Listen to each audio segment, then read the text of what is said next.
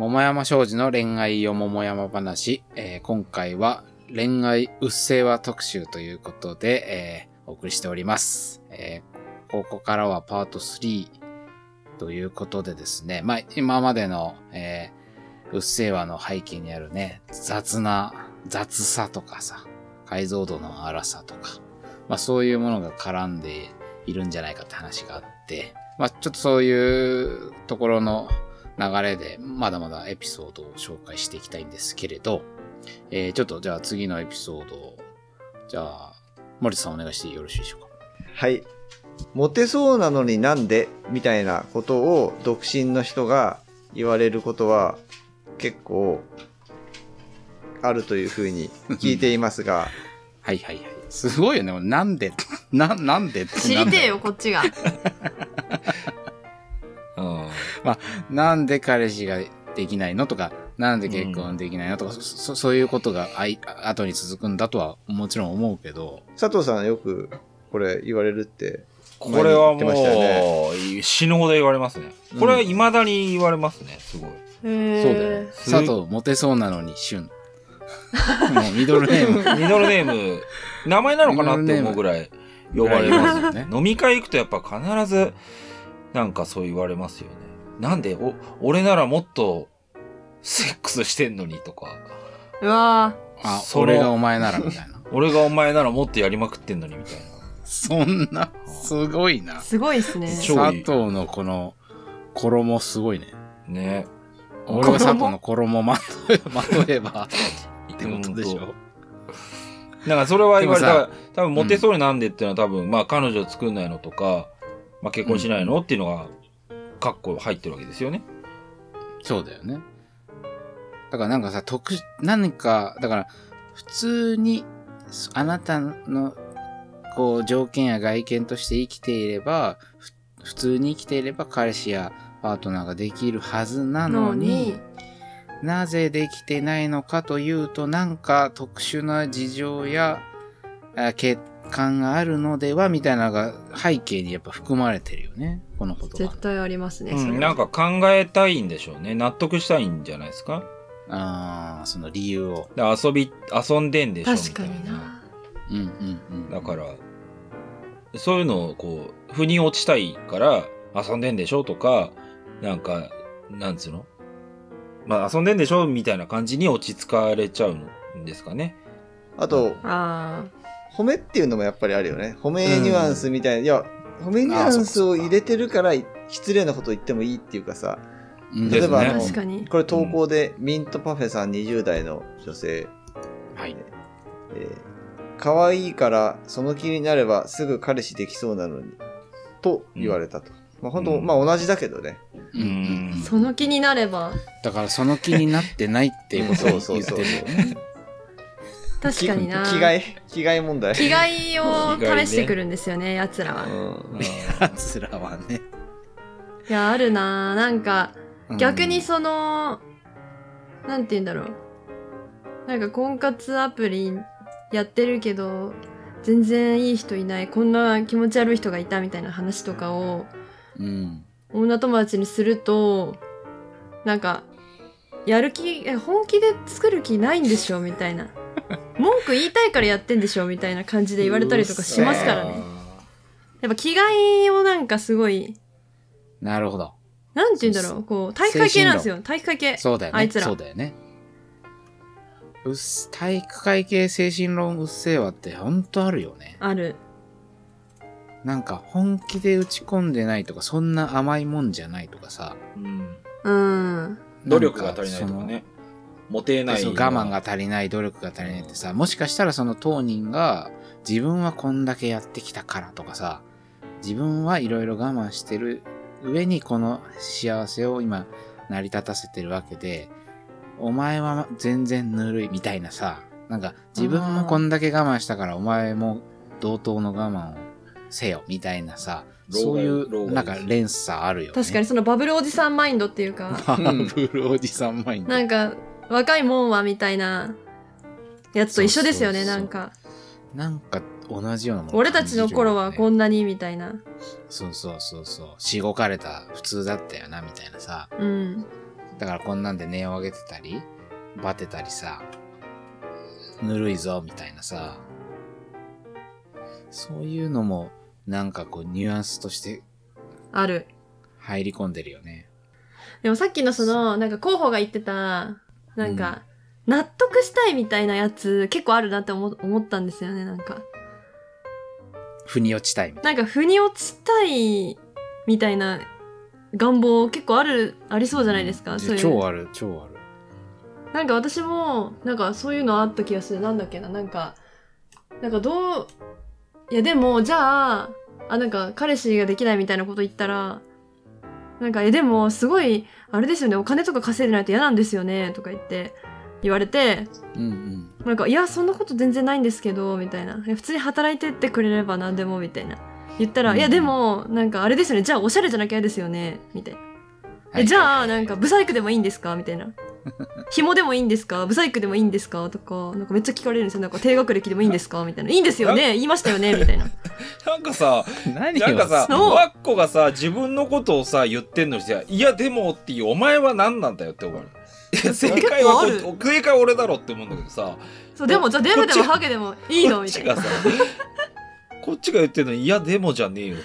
お前はだから結局、選ん、なんか理想高いだけなんじゃない的なことを、なんか誘導尋問してくるというかそうだよね、そうだよね。えでも、おしゃれじゃなかったら嫌でしょみたいな。でも金なかったら嫌でしょとか、めっちゃ言われたなで、それでまあね、なんか結局その自分のフレームに押し込めてさ、まあそれで納得したいとかってことなんだろうね。うんもう。最初からだから答え決まってるもんね。そこい理想が高いんだろうもう、だからできないんだっていうの、フレームはもうすでに確定してて、うん。う。うん。とにかくそこに誘導してはめ込もうとするみたいなところが、うっさいですね。うっせえ。あとなんか、なんか、その、損、なんか、なんて、普通にしてたら恋愛はできるみたいな、なんか、普通は恋愛するみたいなうん。枠になんかはめてくるというか、なんかハムスターじゃねえんだからなんかすぐ違うとかじゃねえんだよって思って。なんかその同じ箱に生き物入れといたらなんかそれはなんかもう、交尾するっしょみたいな感じで思ってるんですよ。はいはいはい。で、しないってことは何か問題があるみたいな、うんうんそうだよね。本当になんかハムスターだと思ってんですよ、あいつら。いや、すごいよね。ハムスターがそうか知らないですけど、なんか、ちょっと適当ですけど、ハムスターがどういう？なんか前、前もこういうのあったね。あ、犬？犬のせいに？犬、犬、犬。犬じゃねえんだから。犬じゃ正確には、とか。いや、犬だって相手選ぶからね、ちゃんと。そうそうそう。そうなんだよね。そうなん。だから、やっぱそのさ、ね、己のフレームの雑さ、狭さを疑うってことは絶対しないもんね。やっぱ、と自分は常識の側、えー普通と呼ばれる側っていう、マジョリティ側っていうのは、なんかもう、あの、その自信、自信なのかな？なんかその認識はどっから生まれてくるんだみたいな。うん確かに。誰誰なんだよみたいなのもあるよね。うんこの、チッチさん、女性40代が言われた言葉で、うん。そのくらいで手を打たないから一人なんだよ。わかるうっせえ。わかるこれはうっせえな。うっせー。全方位的にうっさいね。まずその、うんそのぐらいで手を打つっていう、そのさ、なんかう、ん。誰かをスキップしたんだろうね、多分。で、それ、で、もうあのぐらいで手を打っとかなきゃ、もうあなた他にないよ、みたいな時にさ、うんその、あそのぐらいって言われた人にも失礼だしさ。これ結構、キングオブうっせぇわぐらいうっさいね、これ。結構うっさいなんかなんとなく。結構うっさいな。なんだろうね。で、自分は一体どこにいるんだそう、誰なんだよってい。話う。うん。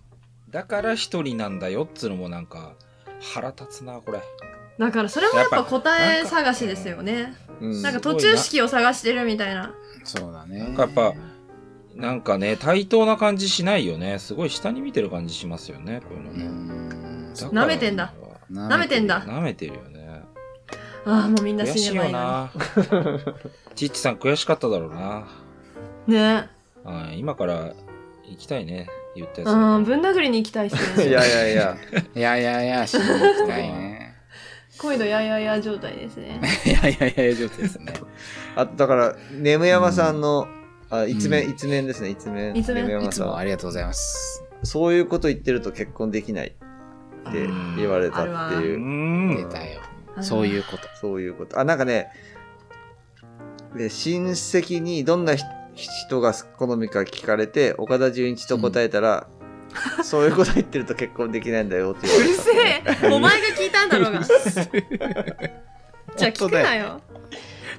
まあまあまだからそこでものすごく期待している答えはやっぱ謙虚な答えなんだろうねあ。。謙虚って失礼だけどね、でもね。失礼だよね。だからそのそいそいつらが謙虚だなって感じられる程度のうん何かうん物言いを期待していて、まああるいは岡田准一とか、まあ要は芸能人とかの名前出してくるだろうから、うんもう説教する前提に。あー確かにあーそうそうそうそう罠罠みたいな来いよ来いよ。よみたいな。なんか、なんかねいや、そのさ、岡田准一って答えるってことはもう、いや、こちらは本気で答えませんよっていうところがあるじゃない、多少さ。あー確かに。えーななんていうのそうそういう話じゃなくてっていうさ、そう、付き合ってないけど、それに対して、なんか、ね、そういうこと言ってるから結婚できないんだよってさ、なんかうん、ひどいよね。ひどい返しだなと思誰を言ってもまあ基本的にはそうなるんでしょうね。なんかさ、そういうさ、なんかちょっと話が離れるけどさ、前に富永京子さんとさ、うんイベントした時にさ、確か JR 目線の話したじゃん。ああ、国鉄なんちゃらみたいな。う。社会学者の社富永会学者の京子さんね。富永京子さんとイベントをした時に、まあ紹介したエピソードの一つにさ、うんなんか、ツイッターかなんかで見た話だったんだけど、まあ、痴漢のね、問題に、えーこう困ったり憤っている女の人たちの中の誰かが、うん。確かあの、全車両に、あの、防犯カメラをつけてほしいみたいな、はあはまあそういうつぶやきだったかしたものに対するそのリプに、その、いやでもそれって JR の負担がお、あの、お金はだ、誰、費用は誰が用意するんだみたいなことをふん、そのリプでつけてる人がいて、うん。で、まあそれはもう完全、たただただクソリップなんだけど、うん。お前は JR の人ですかみたいな。絶対違う。費用の心配をお前がしているのはなぜっていうところから、その、謎の JR 目線っていう話になったじゃない？うん。でさ、ああいうさ、その、お前と、お前のその目線の取り方のその、国レベルとかさ、なんか少子化が、お前が独身でいるから少子化が止まらないんだとかさ、例えばそういうことを言ったときに、うん。言ってくるやつってな、なんでお前はそのなんか、国の人みたいな目線で喋ってんのとかさ、なんかこういうさ、だから一人なんだよとかさ、うん。だからって言ってる時のし、なんか、まあ、国目線とは言わないけど、なんかその本当常識、当たり前目線の側に立ってる人たちのさ、なんか体制側に立ってる、体制目線ってさ、すごいなんか、いろいろ、このうっせぇわにはすごい関与してる気がするんだよね。さうんさっきのあのが、最初にパートの1で話した、う。うんん。えーその合コンに行くならその服じゃダメですみたいなのも、その、うんうんうんし社会側のマジョリティの意見とっていうかさ、んうん。あっていう意味ではね、なんとなく通じるところが、主語でかくする問題というか。そうそう。マジョリティ側なんですね、これ。マジョリティ側からの意見なんですね。っていう意識もないだろうけど、ううん。完全にそっちまあ、側に保ポジ守というションを取ってか、な保守っていうかあれだけど、要は結婚してる側でしょ？要は、それ、それって。結婚してる側結婚するっていう、そとかちゃんとしてる側？そうそうそううん。っていうことを、そのポジションの取り方からしてもううっさいっていう。うんそうなんだよな。なんでお前がその JR 側から言ってんだとかさ、うん。国の側から言ってんだみたいなさ、うんそういうのって何なんだろう？すごいあるあるだよね。え言いやすいからじゃない？やっぱり。うん。そやっぱ言いやすいからか。しかもなんかそその目線を取ることで自分がなんか大きなものと接続されてる感じもするもんね。あと、その、うん。富永さんはほら、経済原則みたいなものとか、そのコスコストの問題か。コストの問題は、数字だけの話だから、うんすごいうん簡単、ある意味簡単で、論理としては簡単だから、うんうんうん。あの、それを採用しやすいっていうか、そうかそうか。うんみたいなことね。便利。な反撃のための武器みたいな。何に反撃したいんだろうって思いますけどね。そうそうそう。なんなん？なん？モチベがわかんねえよっていう。気に食わないんでしょ？結局気に食わないからってことうだよ。ねん。だから、その全車両に防犯カメラをつけろって言ってる女は、俺たちのことを加害者扱いするから気に食わないんだってさ、言えばまださ、確かにそう、そう、そうだね。おじいちゃんそうだねおじいちゃんそうだねってなるけどさ、その自分のこの感情やうんね、なんつうのかな、本本音っていうか、うん。感覚をすっ飛ばしてさ、そうやって正論とか、数字とか、ね、変なロジックにまぶして言うからさう、ん。厄介だようね。んだからうっせぇわ感がより、まあ言われた側なんかね、一瞬、一瞬、そっか、そう、確かに費用かかるかとかって 思っちゃったとしたらさ、なんうんか後からじわじわさ、いや、あそこで耳傾ける必要なかったなとかってなって、よりイライラが増すみたいなこともあるだろうな。でも、ちょっと思ったのは、あ、うん大丈夫。ちょっと、うんいいよいいよ。あの、気をつけなきゃいけない、こう、やる、やってしまいがちなのって多分この、自分の中で、どっか、いろんなこう、自分の中の要素がある中で、マジョリティに属してる要素に関しては、こう、人にやってしまうかもしれないって重さがいいよね。ああ確かにね、うんあ、の、まあ、自分であれば、結婚はしてないから、多分それはされる側だと思うけど、仕事という面では、あの、まあ、ちゃんと働いてるので、仕事してない人とか学生とかに対して、なんかそういううっせぇわをしてしまうんじゃないかっていうのが思、思いましたね、今。そのマジョリティ側からの目線で言ってるわけじゃないですか。そうだね。だから、あらゆる問題で自分がもしかしたらま魔女側からそうそうそう。同じようなことを言ってしまっている可能性があるんじゃないかと。うんいや、それはだって、まあねほら、ね、男、そこそこの年齢の男でさ、で、なんていうの？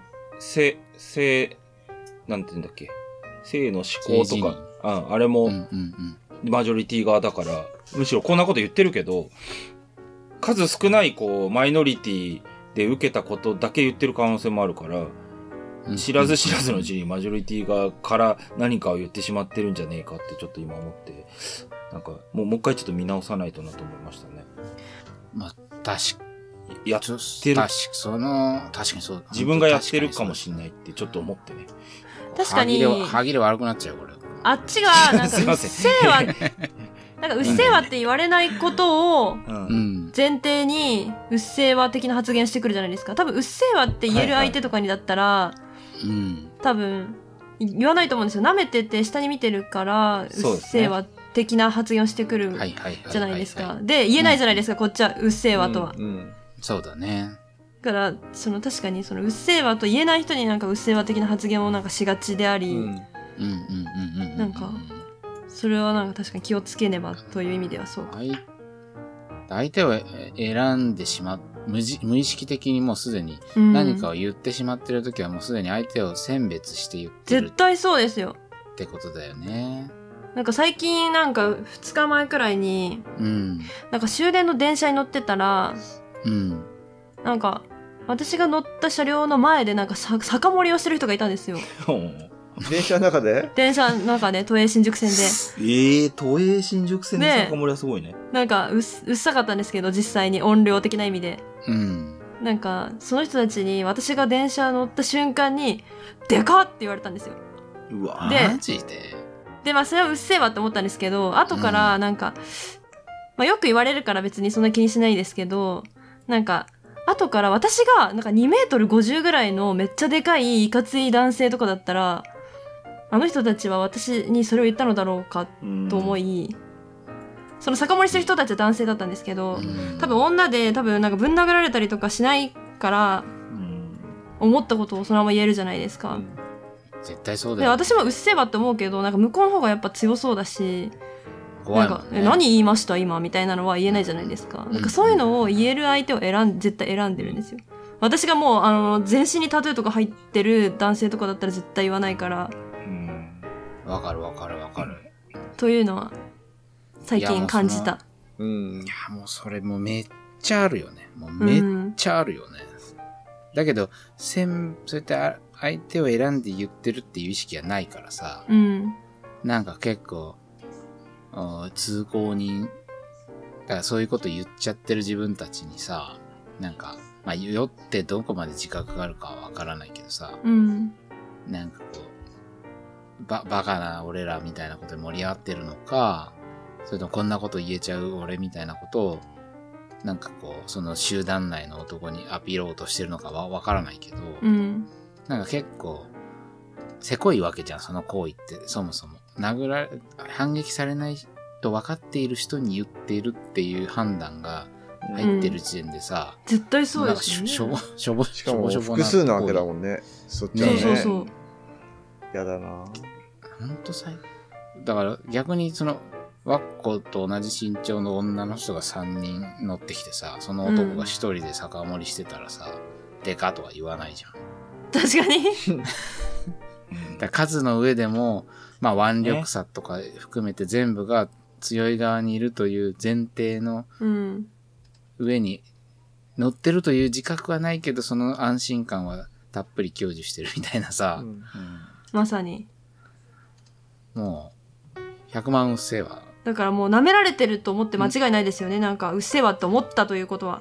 そうだね、そうだね。うんなんかやっぱ舐められてると、からうっせえわっていう感情がう、ん。より、え湧いてくるよね。いや、舐められるってな、な、なんなんだろうね、あれ。もうさ、体でわかるじゃん。うん。こっちうん舐められた時って。うん。やっぱ、なんか、もう本当に、いろんなとこであるじゃん。俺もよくなんかさ、肩に、私はほら、あの逆に、あの、ミニサイズモデルとして、やってますから、あの、男性にさ、肩に肘をよく乗っけられるのよ。うん。オットマン的な？オットマン清田？オットマン、オットマン清田？オットマン清田として、そのレスト、レストなんだよね。だけど、その、向こうは肩組んでるみたいな、なんか、こう、感じでやってんだとは思うんだけど、うん。その、オットマン、え、知らない人に？いやいや、まあなんか、知り合いではあるけど、怖すぎる。それやばい。知らないそんなオットマンされたら、オットマンされたら、逃げた俺も。オットマンだよ、それは。そんな公共のオットマン。電車の中でね。いやいや怖すぎんだろ。マジマジ。それが超面白い人で。確かに。なんか YouTuber かなみたいな感じがするけどさ。いや、マジオットマン、オットマン清田は、やっぱその、舐めを感じてしまうんだよね。うん。なんか。っていうだけの話なんですけど。ちょっとじゃあね、えー、えーっと、じゃあ次のパートが最後のパートになると思いますけど、まあ、引き続きね、時間を許す限り、うっせぇわエピソードを紹介していきたいと思います。はい。はい。